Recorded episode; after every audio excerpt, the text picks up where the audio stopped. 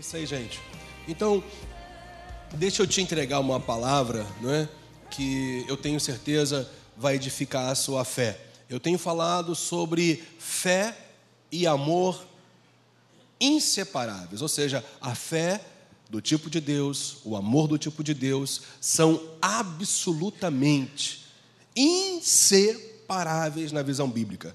Eu já comentei algumas coisas sobre essa realidade, um dos cultos de quinta-feira. Já falei sobre uma outra parte desses ensinamentos sobre essa realidade bíblica de fé e amor serem inseparáveis na visão bíblica. É? E também num domingo pela manhã, enfim, eu já havia comentado. É? Então seria muito legal você depois poder acessar o nosso canal, né, e ver lá essas duas mensagens, até para você poder assim é, ter um entendimento maior, porque hoje justamente a gente vai focar muito mais na realidade de quem são aqueles que têm a capacidade de viver essa realidade. A fé do tipo de Deus no seu dia a dia e o amor totalmente interligado por essa fé.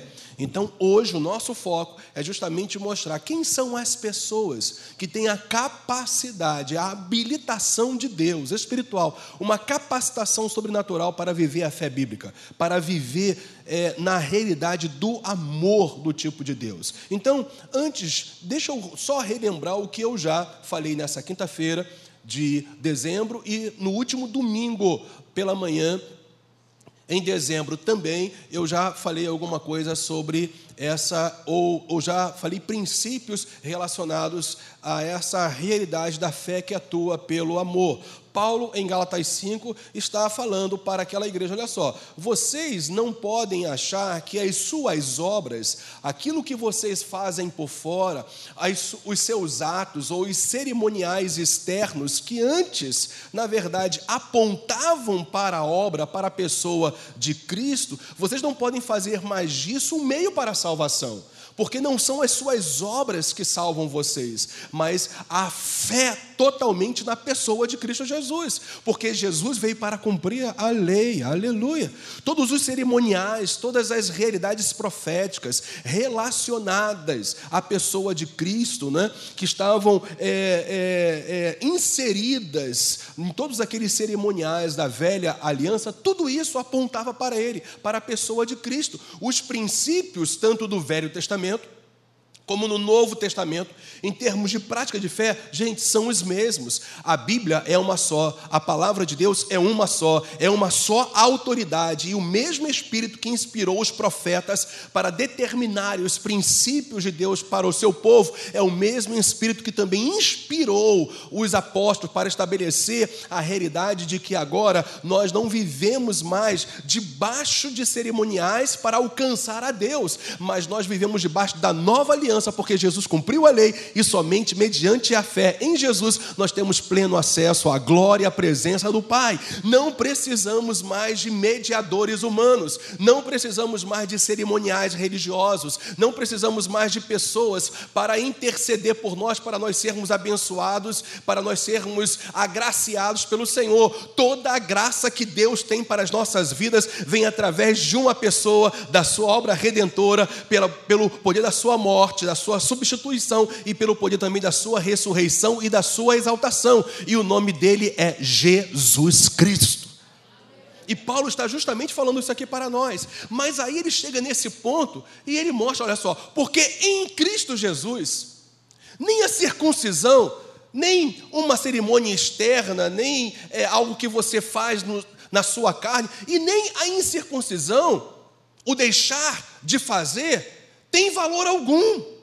Mas a fé que te salva, a fé que te redime, a fé que te justifica e que te liga totalmente à pessoa de Cristo Jesus. Uma vez que você colocou totalmente a sua fé em Cristo, em quem Ele é, você é um com Ele, você está em Cristo Jesus.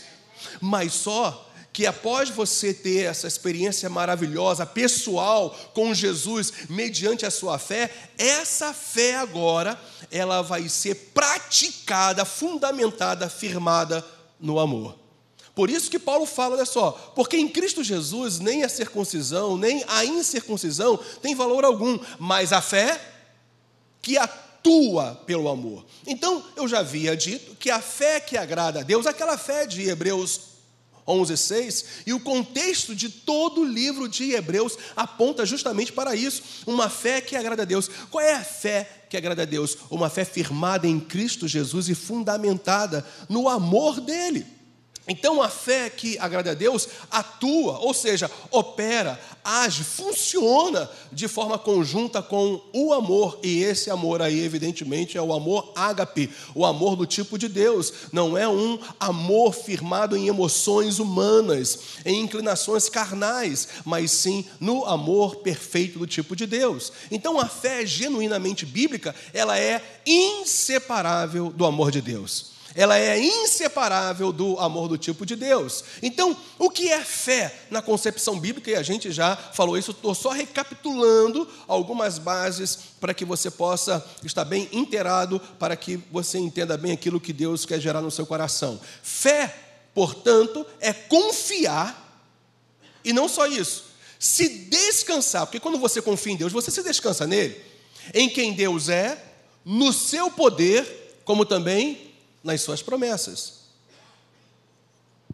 Então, dentre tantas definições bíblicas, ou é, debaixo da revelação bíblica que nós poderíamos dar, essa é uma das fundamentais. Fé é confiar em Deus e se descansar em quem Ele é, como também no seu poder e nas suas promessas. E aí a gente falou é, nessa quinta-feira de dezembro, né? justamente a gente deu uma dissecada em Romanos 4, versículos 12, 17 a 21, que traz uma clara visão bíblica sobre essa definição de fé na palavra de Deus. Seria, mais uma vez, dizendo, muito legal se você pudesse lá e assistir esse vídeo, ok? E também, fé não é só você confiar e se descansar em Deus, no seu poder e nas suas promessas para receber algo dele. Mas fé na Bíblia é você confiar, você se descansar no poder de Deus e nas promessas dele, para você, por causa disso, também se submeter à pessoa dele.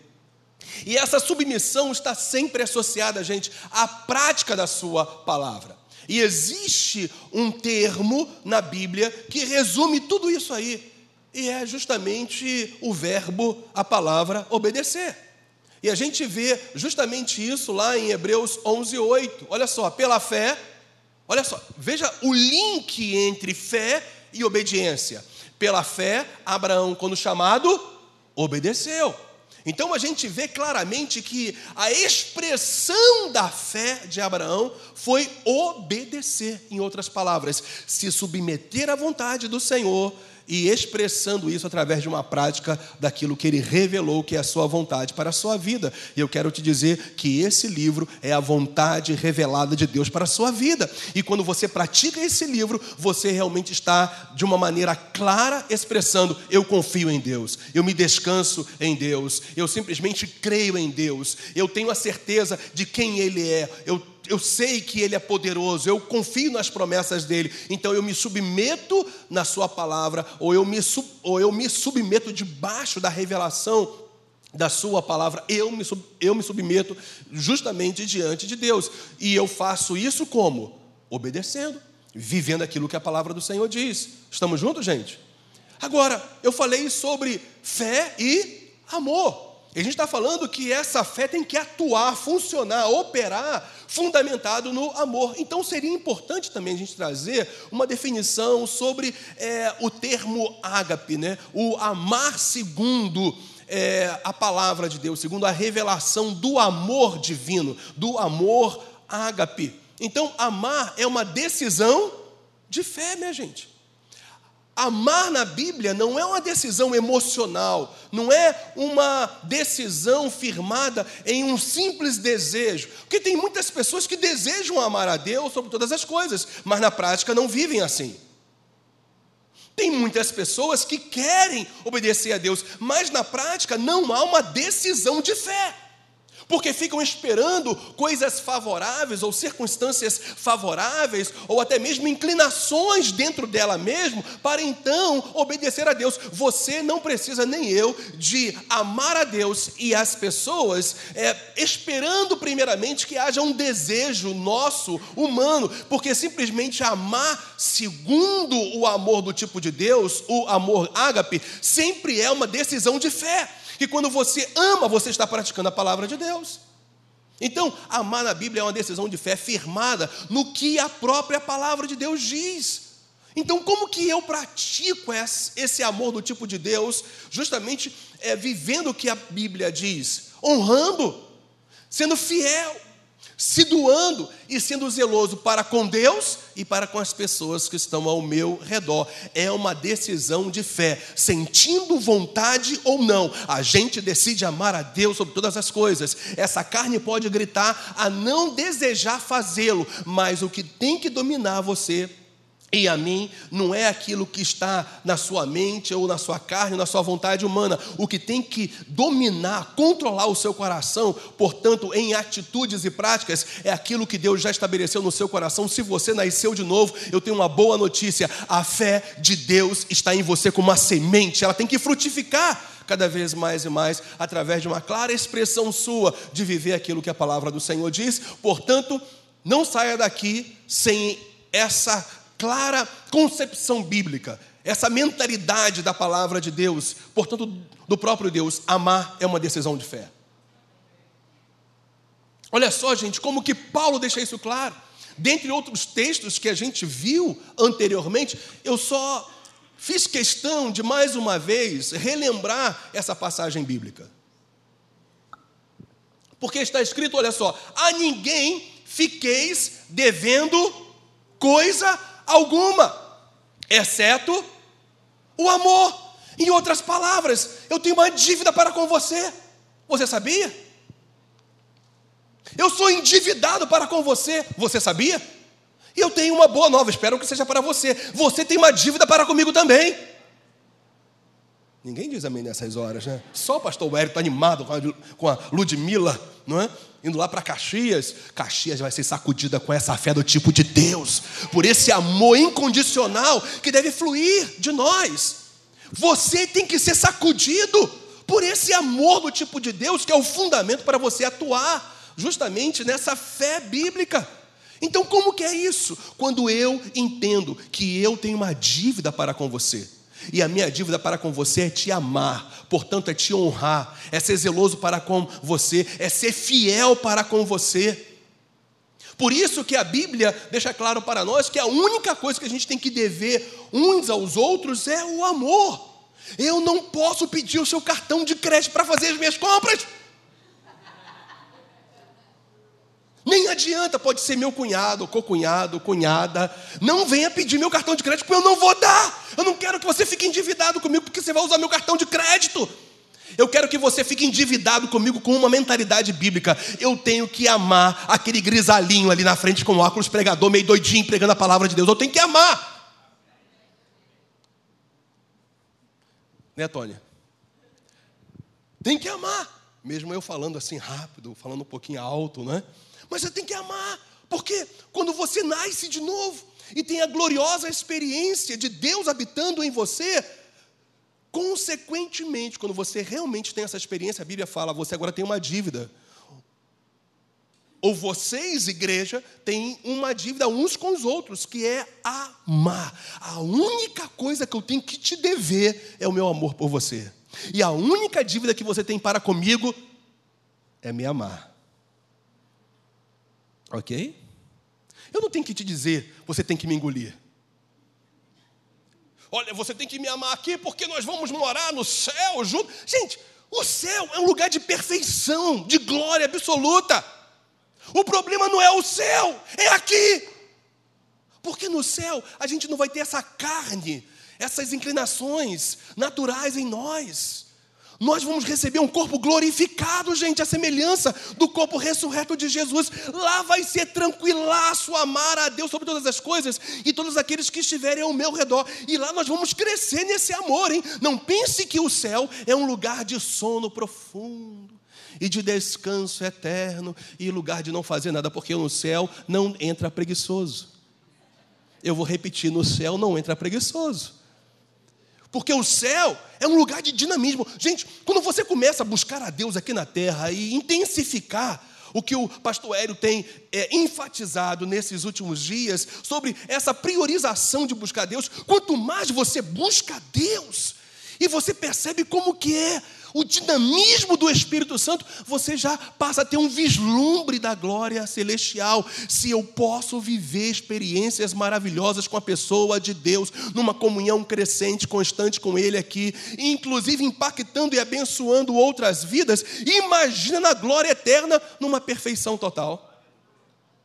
Eu quero te dizer que o céu é um lindo lugar, de glória sem par. E no céu eu vou morar, e você vai comigo? Não.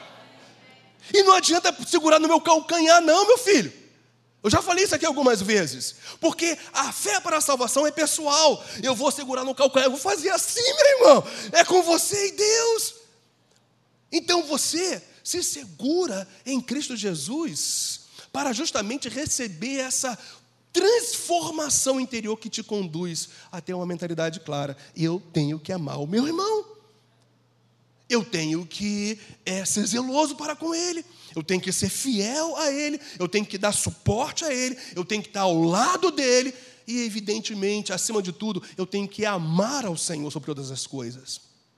Esse é o tipo de amor que Paulo está falando ali. Depois, eu falei para vocês que amar é uma decisão de fé, porque envolve o que? Uma prática daquilo que a palavra do Senhor diz. Amém, gente? Então, olha só o que Paulo fala: A ninguém fiqueis devendo coisa alguma, exceto o amor com que vos ameis uns aos outros. Porque quem ama o próximo tem praticado a revelação da palavra de Deus, que Paulo chama de cumprir a lei aí. De cumprir os princípios relacionados a uma vida que agrada a Deus com uma prática e que, evidentemente, tem que ser uma expressão de fé para com Deus. Quem está acompanhando isso aí? É isso que Paulo está falando para nós. Pois isto, olha só agora, ele vai ser prático, ele vai lembrar o que que a lei, a lei moral, existia a lei cerimonial. Deixa eu só, é, é sempre bom a gente pontuar isso aqui para que as coisas fiquem muito claras. Existiam três pilares relacionados à lei da velha aliança. A lei civil, ou seja, leis que só diziam respeito a Israel. Não diz nem mais respeito à igreja do Senhor ok? Hoje. Leis específicas que foram estabelecidas para o povo de Israel. Segundo pilar, a lei cerimonial, que envolvia a mediação de sacerdotes humanos para alcançar o favor de Deus, o sacrifício de animais, o, o, o, as festas solenes que eram dedicadas a Deus anualmente. Eles tinham que cumprir essas leis cerimoniais para justamente viverem aquilo que Deus estabeleceu para eles, como povo dele. Mas existe as leis morais, é o que Paulo está falando ali, que diz respeito a mim e a você hoje da nova aliança, porque na nova aliança também eu não tenho que adulterar. Porque graça, graça não nos conduz a libertinagem. A graça de Deus não nos conduz para licença para viver do, da maneira como eu quero viver. Graça. Gente, olha só, quanto mais você conhece a graça de Deus, mais você quer se submeter a esse Deus de graça, a vontade revelada dele na palavra. Então a graça não nos dá licença para vivermos no pecado. Por isso que na nova aliança Paulo estabelece que quando você vive em amor, você está cumprindo a lei, ou seja, as leis morais, os princípios que o povo de Deus tem que viver hoje. E quem está comigo nisso, diga amém aí, meu irmão. Então ele fala olha só, quem cumpre a lei, as leis morais, diferentemente das leis civis, lembram? Para o povo de Israel e as leis cerimoniais, mas as leis morais de não adulterar, Portanto, ele está falando: tenha uma dívida para com seu cônjuge, não adultere. E essa dívida tem que ser uma dívida de uma dívida de amor. Portanto, Paulo está falando: quem ama não adultera.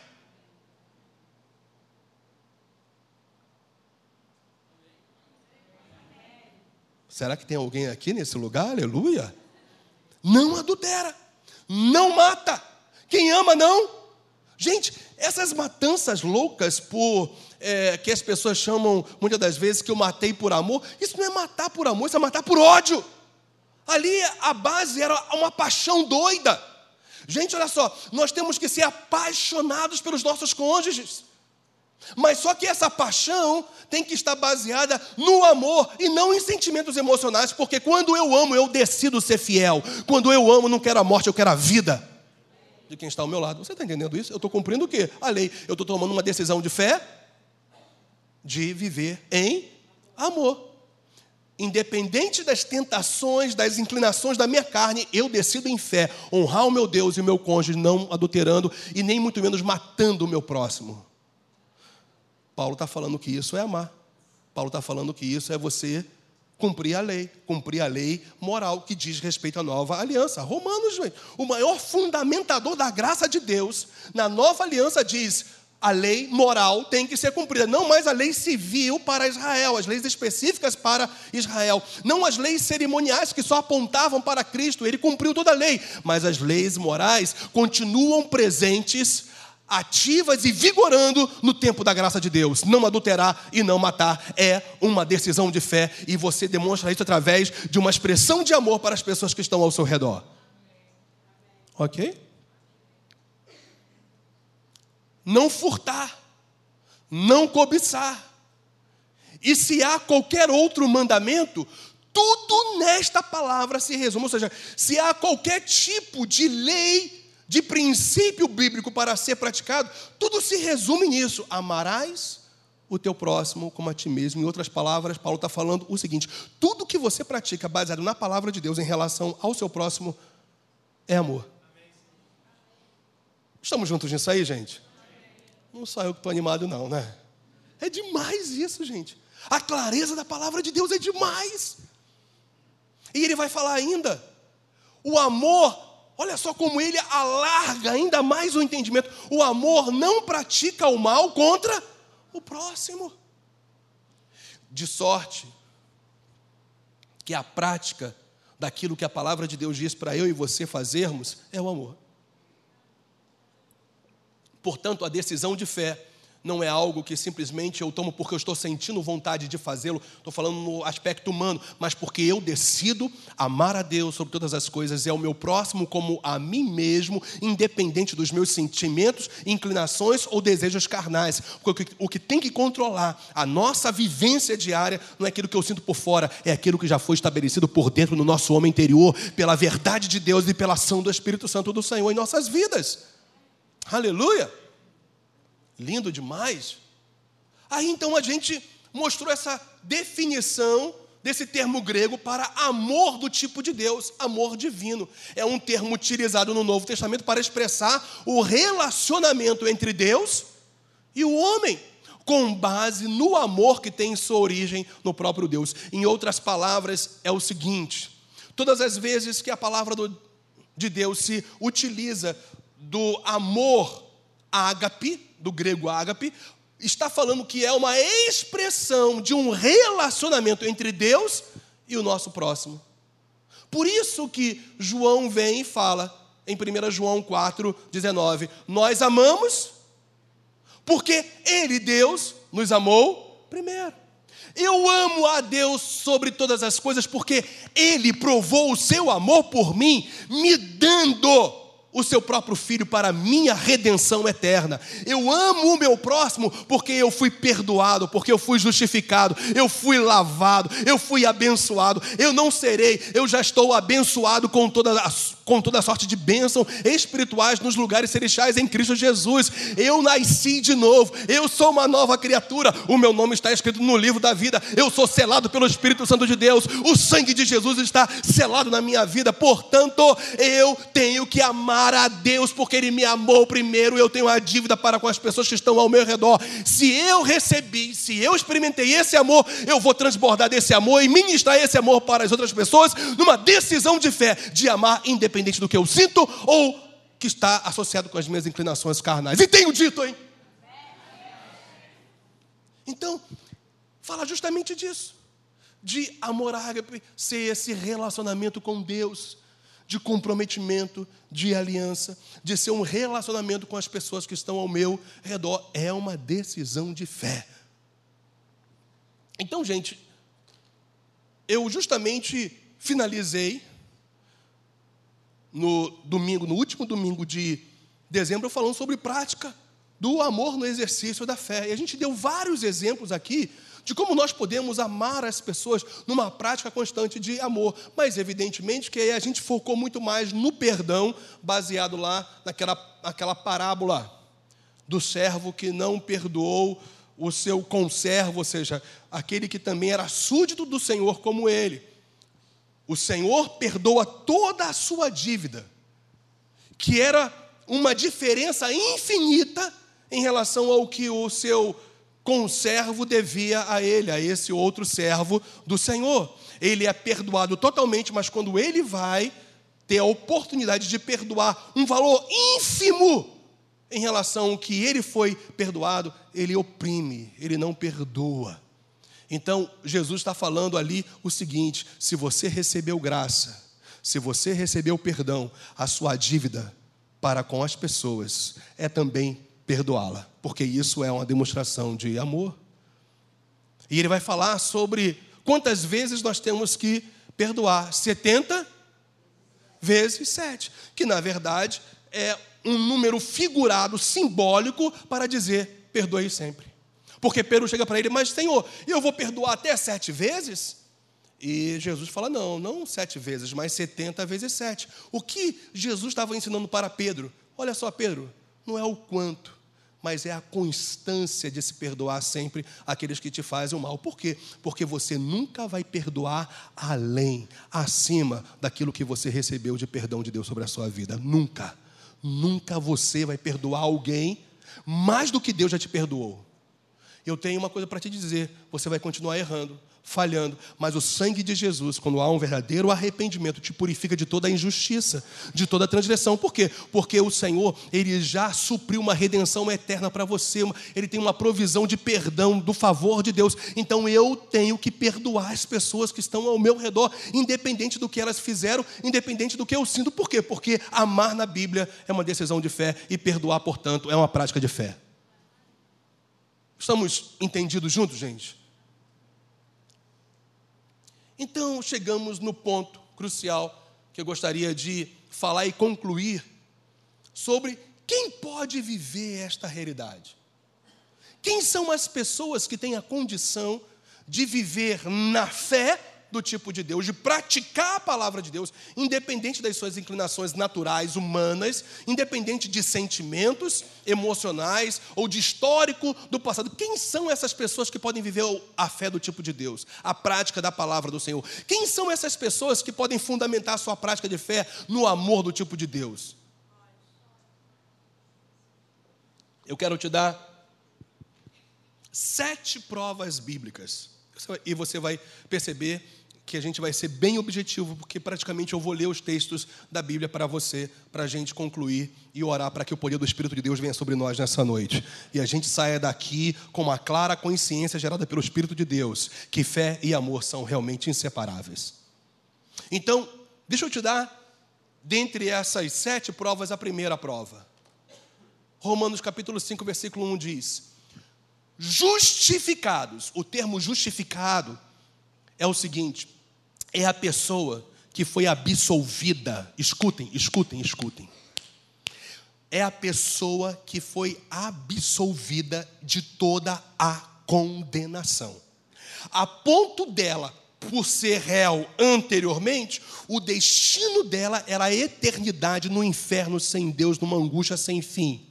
E agora, como justificada, a expectativa dela é uma vida abundante na terra e uma gloriosa no céu, porque ela foi absolvida de toda condenação. Ela agora não é mais um réu, ela agora é uma inocente, uma pessoa inocente diante de Deus. Não há mais condenação para aqueles que estão em Cristo Jesus. Por isso, essa pessoa não anda mais segundo a carne, mas ela anda, flui no espírito, justamente porque ela sabe quem ela é. Quando você começa a saber quem você é, uma pessoa totalmente absolvida de toda a condenação, uma pessoa que já foi perdoada pelo sangue de Jesus e que tem a provisão do perdão de coisas que você pode fazer contra Deus, contra pessoas, pelo sangue pelo sacrifício de Jesus, essa pessoa então, ela passa a entender que a minha decisão diária é amar. E é uma decisão de fé. Justificados, pois, mediante a fé, temos paz com Deus por meio de nosso Senhor Jesus. Perceba, não é paz de Deus. Paz de Deus é algo que você recebe no seu interior e que você pode até sentir, experimentar na sua alma, mas paz com Deus mostra ali que você não tem mais dívida para com Deus, no sentido de pecados que você cometeu, porque o Senhor já te justificou, o Senhor já te absolveu, o Senhor já te perdoou de todos os pecados. Por isso eu posso perdoar, porque eu não estou mais debaixo do jugo da condenação. Eu posso amar, porque eu sou livre em Cristo Jesus para liberar amor para as pessoas. E quem está comigo ainda diga amém, por favor. Aleluia. Segundo, porque o amor de Deus é derramado em nosso coração. Como que o amor de Deus foi derramado em nosso coração? Pela presença do próprio Espírito Santo que nos foi otorgado. Perceba, é o amor ágape, o amor. Gente, a Bíblia fala que Deus é.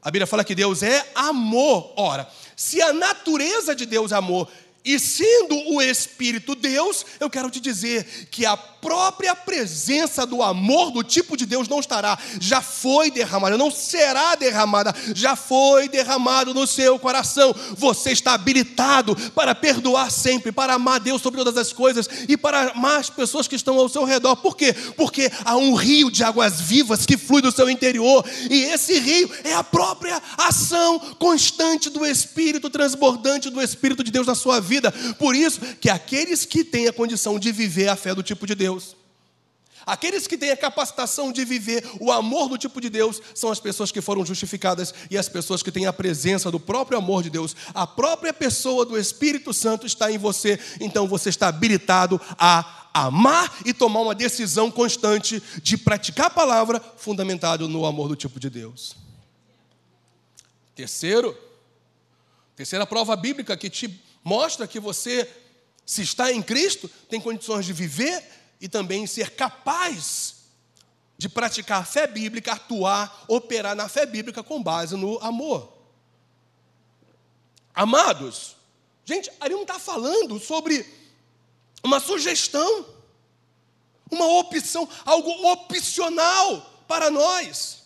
Está falando de uma clara ordenança apostólica gerada pelo Espírito Santo de Deus. Amados, amemo-nos uns aos outros, porque o amor tem a sua origem no próprio Deus e Deus habita em você, se você está em Cristo. Então você tem capacidade de amar, você é justificado. Então, ame, porque esse amor procede do próprio Deus e todo aquele que ama, todo aquele que ama, é nascido de Deus e conhece a Deus. Em outras palavras, o que, que o apóstolo João está nos dando aqui como respaldo, como prova bíblica, que nós podemos viver o amor do tipo de Deus atuando pela fé, porque aquele que nasce de novo tem total capacitação gerada pelo próprio Espírito de Deus de viver a fé bíblica e, portanto, de praticar essa fé bíblica amando a Deus sobre todas as coisas e as pessoas que estão ao seu redor. Hum. Quarto, 1 João 4, 7. E não, desculpa, ali é, é Efésios 5, 18. Está errado, a refer, ou está errada a referência bíblica, ok? Não é 1 João 4, 7, não, é Efésios 5, 18. E não vos embriagueis com vinho, no qual há dissolução, mas enchei-vos do Espírito. Então vamos lá, eu sou justificado. Hum? Quem lembra disso? Não há mais condenação sobre a minha vida. E mais o que? Que a gente viu anteriormente. O Espírito de Deus, o próprio amor de Deus está em mim. Então eu estou habilitado a amar. E ainda, eu nasci de novo? Ok, mas a Bíblia também diz que a experiência de ser continuamente cheio do Espírito de Deus tem que se tornar uma realidade para aquele que já foi justificado para aquele que é habitado pelo Espírito de Deus, tendo o próprio amor de Deus, e para aquele que, na verdade, como a gente viu ali anteriormente, já nasceu de novo. Então, o fator de você ser cheio do Espírito Santo no seu dia a dia é responsabilidade sua para você viver a fé do tipo de Deus e o, e o amor como expressão dessa fé. Perceba, enchei-vos. Gente, o Espírito de Deus está passando a responsabilidade para mim e para você. Enchei-vos do Espírito Santo. E algumas pessoas, geralmente, quando elas ouvem uma mensagem dessa de Efésios 5,18, não de 1 João 4,7, elas logo fazem um estereótipo exterior, né?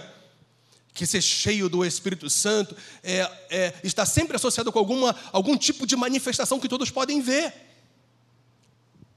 Mas nem sempre nós vamos ser cheios do Espírito Santo desta maneira. Porque Jesus fala assim: olha, entra no seu aposento, abre a porta, e depois fecha atrás de si e vai buscar Deus no secreto em oração. Então, eu quero te dizer uma coisa muito simples. Todos os dias, eu falei? Todos os dias que você entra no seu aposento, Fecha a porta do seu quarto e vai buscar Deus, independente se você vai sentir arrepio ou você vai perceber uma glória ao seu redor ou não. Eu quero te dizer que todas as vezes que você vai ao Senhor, nessa simplicidade de fé, falando, Senhor, me enche com teu espírito hoje, eu quero te dizer que essa é a vontade do Senhor. E todas as vezes você vai ser cheio do Espírito Santo de Deus. Você vai perceber que o seu dia vai ser diferente. Você vai perceber que você, assumindo esse comprometimento de continuamente ser cheio do Espírito de Deus, vai te habilitar habilitar, você que já foi justificado, você que é habitado pelo Espírito de Deus, você que também nasceu de Deus, você agora tem uma responsabilidade. A sua responsabilidade é ser cheio do Espírito Santo. E quanto mais você transborda do Espírito de Deus, mais as pessoas percebem o amor de Deus na sua prática de fé. Você é uma pessoa que lida com as outras em amor. Você não tem espírito crítico, você não condena as pessoas, você não oprime as pessoas, você não faz mal às pessoas, você não gera angústia angústias, através das suas atitudes. E por acaso, se você errar, se deixar levar por algum momento, você é uma pessoa que pede perdão. Uma pessoa que pede perdão é uma pessoa que vive segundo o coração de Deus. É um homem, é uma mulher segundo o coração de Deus. O problema de Davi não era que ele não tinha falha. O problema de Davi, e eu posso dizer o bom problema de Davi, por assim dizer, é que ele reconhecia quando ele errava, ia a Deus e pedia perdão. Portanto, meu irmão, a melhor hora de você pedir perdão não é depois de um dia, não é depois de uma semana, depois de um mês, de um ano. É no momento que você erra. E quando envolve alguém, é importante você ir a essa pessoa e pedir perdão. E você vai perceber que esse enchimento contínuo do Espírito Santo te habilita a viver a, re, a realidade da justificação, da habitação do próprio Espírito de Deus e do novo nascimento que você tem em Cristo Jesus. O poder do Espírito Santo te faz viver a palavra. Quando você é uma pessoa que continuamente busca Deus e a verdade dele no seu dia a dia, você é alguém que não será. Você é alguém que todos os dias estará habilitado para viver, porque você vai ter uma capacidade sobrenatural. Não é esforço da sua carne, você entende? Não é aquilo que você tenta fazer, é aquilo que o Espírito de Deus te capacita a viver no seu dia a dia. Mas, meu irmão, é uma atitude simples, contínua no seu dia a dia de buscar a Deus com todo o seu coração. Olha só eu quero te lembrar de um fato muito interessante que acontece lá em Gênesis. Isaac, ele volta aos poços que o seu pai Abraão tinha cavado e que os filisteus, por inveja, tinham entulhado. Quem lembra dessa passagem? Quem não lembra, leia depois lá em Gênesis. Os filisteus, por inveja, entulharam os poços que Abraão tinha cavado. E a gente sabe, naquela época, muito mais, um local desértico, que água era e sempre será vida.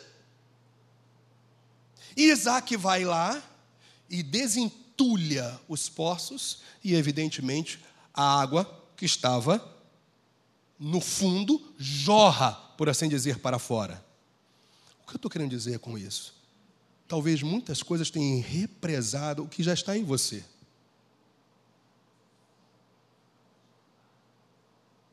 Talvez dificuldades, circunstâncias, momentos que você esteja passando, perdas passadas, situações que de alguma maneira têm oprimido a sua mente, o seu coração, talvez tenham represado como entulho no seu coração aquilo que Deus já te deu. Eu quero te dizer, se você nasceu de novo, o Espírito de Deus está em você. E você, quanto mais o busca no seu dia a dia, mais os entulhos que possam impedir o fluir dele vão sendo tirados, porque essa palavra tem esse poder purificador no seu dia a dia. E quanto mais você se volta para a palavra do Senhor, numa rendição contínua a Deus, o Senhor vai purificando, o Senhor vai lavando, o Senhor vai tirando toda a confusão de mente, o Senhor vai tirando tudo aquilo que impede o fluir do teu espírito, e você vai perceber que a sua atitude, o seu olhar, as suas palavras, os seus comportamentos mudarão, porque você não fará segundo a sua possibilidade, você viverá no poder sobrenatural do Espírito de Deus, porque aquele que busca o poder do Espírito de Deus, associado à palavra do Senhor, é alguém que desentulha todo dia alguma coisa que estava impedindo o fluir do Espírito de Deus na sua vida.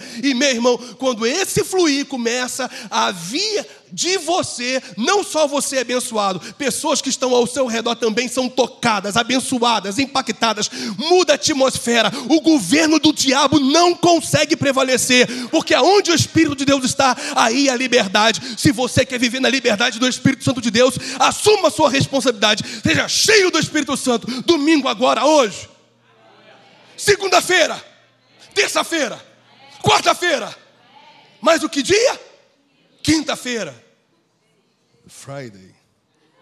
Sexta-feira sábado e domingo de novo, você vai ver, meu irmão, que essa equação sempre te conduz a uma vida crescente de glória e de vitória, de transformação. Deus vai transformar o teu caráter, Ele vai fazer com que você flua no amor do tipo dele. Você vai perceber que não é por força, aleluia, não é por violência, não são por meios naturais, não são por esforços humanos, mas é pelo Espírito do Senhor dos exércitos. Você vai viver um novo tempo na sua vida porque você vai entender que sem o Espírito Santo de Deus não dá para você viver o que a palavra do Senhor diz para você viver.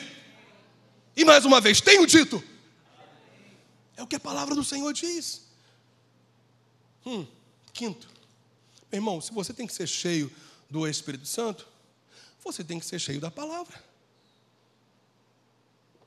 Quem é aquele que vive e é capacitado a viver na prática da fé, firmado no amor.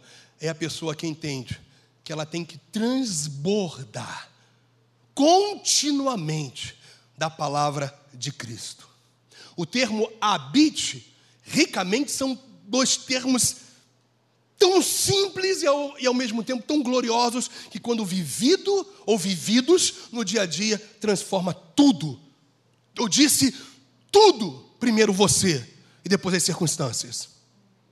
E mesmo que você esteja debaixo de alguma circunstância opressora, ainda assim você sabe que você vai passar pelo meio de um batalhão, aleluia, porque o Senhor vai estar contigo, Ele será o seu próprio escudo, porque você está entendendo quem você é, você está entendendo quem Deus é, você está cada dia indo para aquilo que a palavra de Deus diz a respeito das suas promessas gloriosas para a sua vida, meu irmão, em nome de Jesus, é tempo da gente tirar os entulhos que estão represando o poder do do Espírito Santo e da palavra viva. E quanto mais esse mundo e o diabo tentar te apertar, o que vai sair de você é palavra viva. Eu posso todas as coisas em Cristo que me fortalece. Se eu, se eu estou em Cristo, eu sou mais do que vencedor. Ah, meu irmão, se o Senhor, ele já te absolveu, não há mais condenação sobre a sua vida. Se a enfermidade vem, se as lutas vêm, se as circunstâncias vêm, se o desejo de pecar vem, você tem uma palavra viva, você vai ser como uma esponja é, é, imergida na água, quanto mais te apertarem, o que vai sair da sua palavra ou da sua boca vão ser palavras, porque você vai fazer com que a Bíblia, a palavra de Deus, habite, permaneça, de maneira o quê? Rica, transbordante.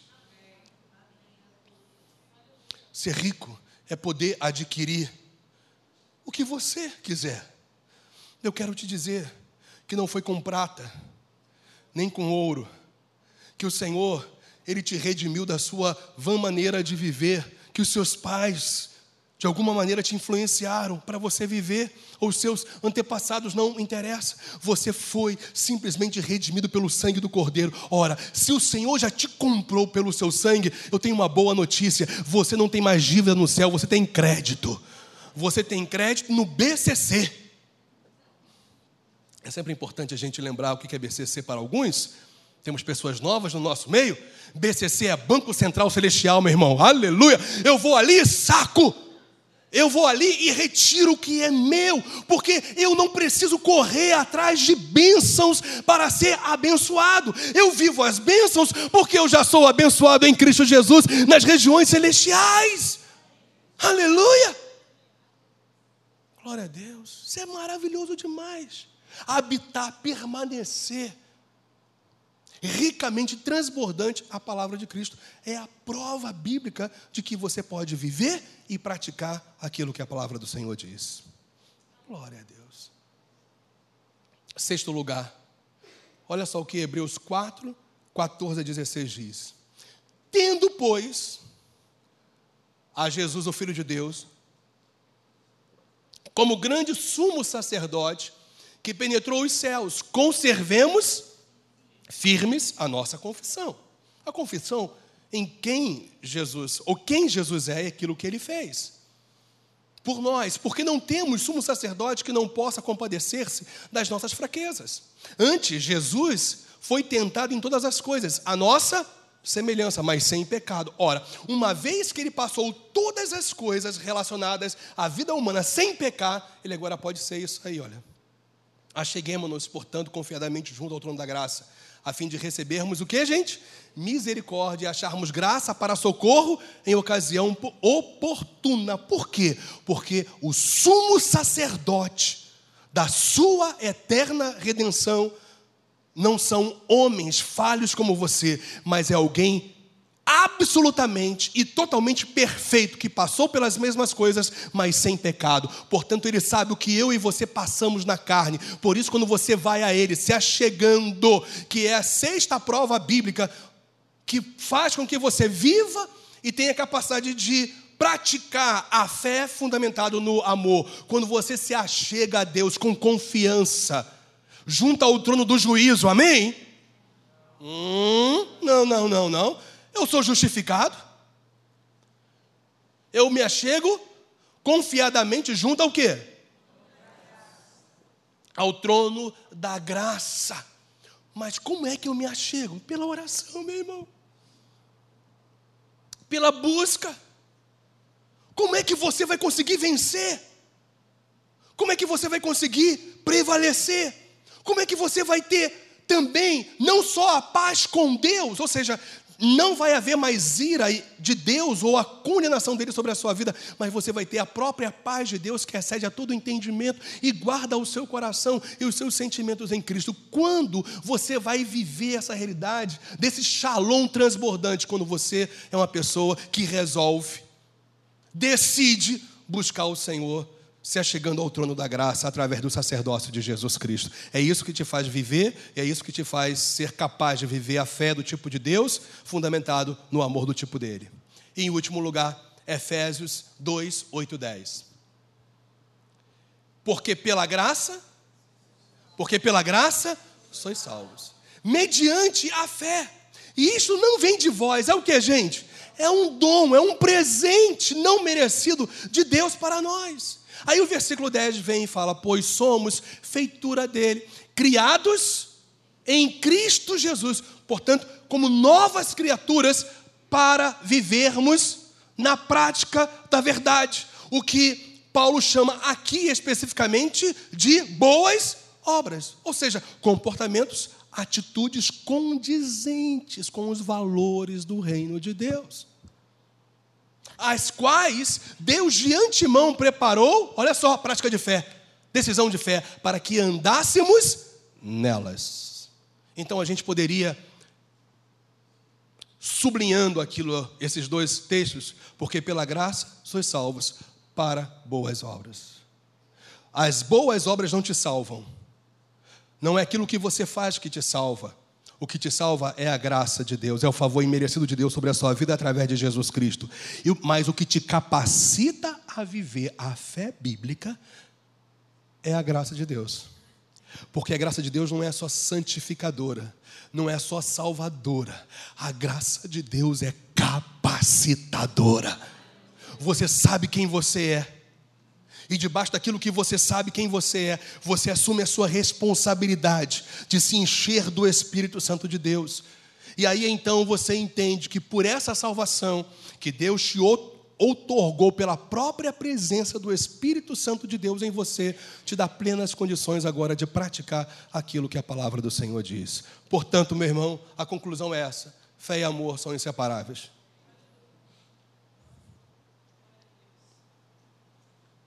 A bola está com você. Eu sou muito ruim de bola. Mas hoje eu vou fingir que eu sei jogar. Ó, vou te dar um lançamento. Bate no peito, pega ela com bastante qualidade e faz um gol. Ó, é tua bola. É tu. Aqui, o pessoal vai ficar com ciúme aqui no meio. Ó, é tua bola. Até parece que você jogar, sou ruim de bola pra caramba. É tua, é tua a bola. Mata essa bola no peito. Seja um Messi gospel. Seja um gênio, um craque e faça aquilo que só você pode fazer no poder do Espírito Santo. Isso é você, é você. Não se ancore na fé de outros, firme a sua fé em Deus e dependa de Deus. Graças a Deus pelas pessoas que possam te abençoar ou te conduzir ao entendimento da verdade, te inspirar, te encorajar, mas eu quero te dizer que a decisão é sua. Que saiamos daqui com uma nova mentalidade, minha gente. A mentalidade de que fé e amor são inseparáveis, mas só há possibilidade de viver essas realidades essas realidades bíblicas se você for alguém que faça a sua cooperação diária. Que essa seja a sua história. E a história que Deus tem planejado para você é uma história vitoriosa. Mas não se esqueça que você é um cooperador de Deus para que esse plano que Deus estabeleceu se cumpra na sua vida. Você crê nisso, meu irmão? Então vamos orar. Fique de pé um pouquinho.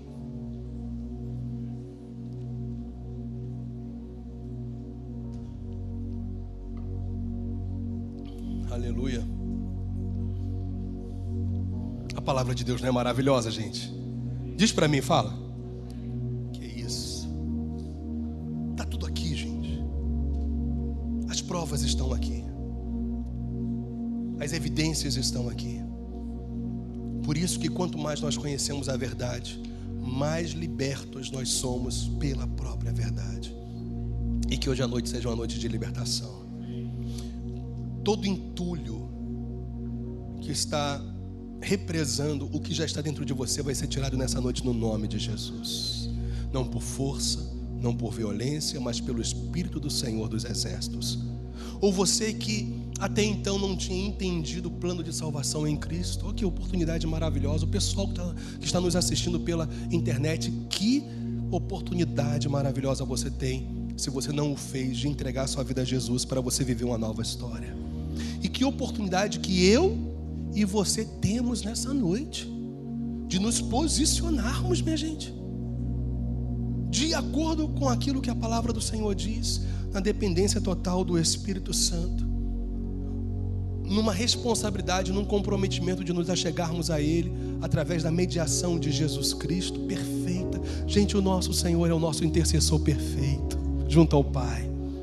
A Bíblia fala que tudo que Jesus pede ao Pai, o Pai concede. Então, quando você vai ao Pai através de Jesus, já se aproprie, porque você vai receber aquilo que você está pedindo junto ao trono da graça de Deus. Mas não se esqueça, que nesse processo contínuo você tem que fazer com que essa palavra habite ricamente, transbordantemente em você. Você tem que buscar Deus na simplicidade da fé.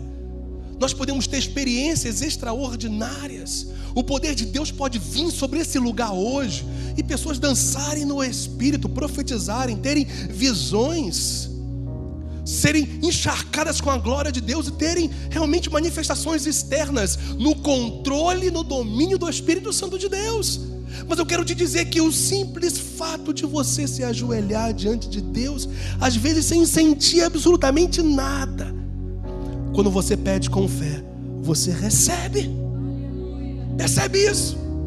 Porque você está pedindo segundo a vontade de Deus. Se você pede qualquer coisa segundo a vontade de Deus, você pode saber que Ele está te ouvindo. E se Ele está te ouvindo, você pode já se apropriar, porque Ele já te concedeu. Se você chegar diante de Deus amanhã, como você vai fazer agora, e pedir a Deus, Senhor, me encha com teu Espírito, talvez sem nenhuma percepção sobrenatural, eu quero te dizer que você vai ser cheio do Espírito de Deus. O teu dia vai ser diferente. Deus vai te dar sabedoria, Deus vai te dirigir. Você vai compartilhar o Evangelho do Senhor para outras pessoas. Você vai ver uma pessoa endemoniada, você vai ter outra ousadia para libertar essa pessoa de possessões do, demoníacas. Você vai ver uma pessoa angustiada e você vai ter uma palavra de consolo, de graça, de amor, de encorajamento, ou por que não dizer até de exortação da parte de Deus para ela. Se você vê alguém chorando, você vai ser o consolo através da ação do Espírito de Deus na sua vida. Você vai ser a mão que cura e os pés que levam o Evangelho de Jesus Cristo. Você vai ser o Jesus físico aqui na terra. Você vai ser nesse mundo como Ele ele é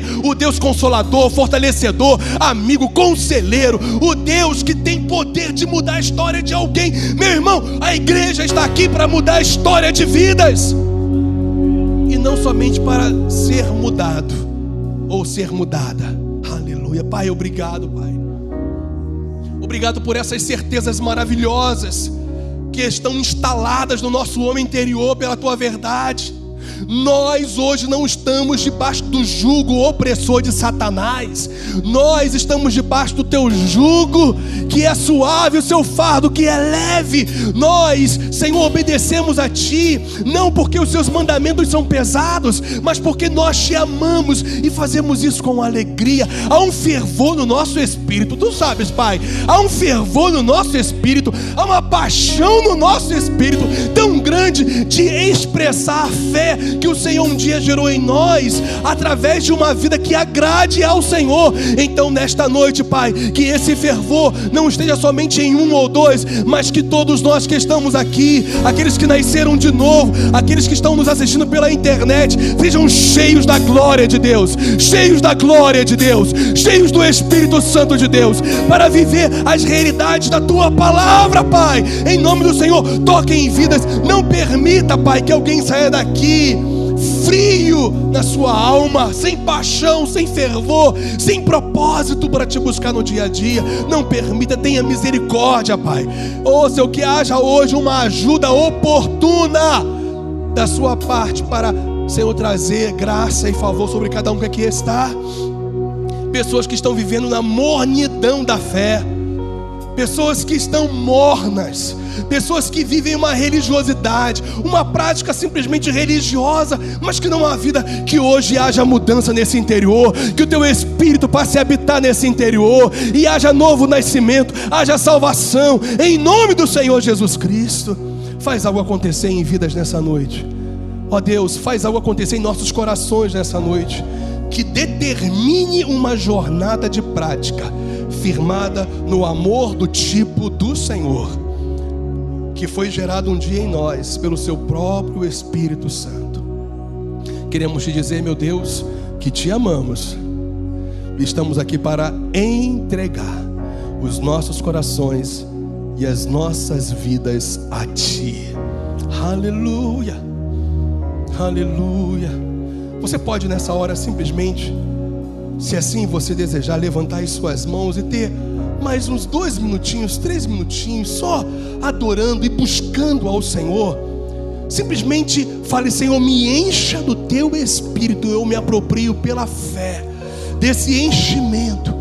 Que eu fale nesta noite em línguas espirituais, que eu seja cheio do teu Espírito Santo. Meu Deus, Oh Senhor, se tem alguém que ainda não nasceu de novo neste lugar, que essa pessoa seja convencida pelo Teu Espírito Santo e essa pessoa também diga: Jesus, eu agora entendi, entra na minha vida, porque é o Senhor que me capacita a viver a Tua palavra. Aleluia.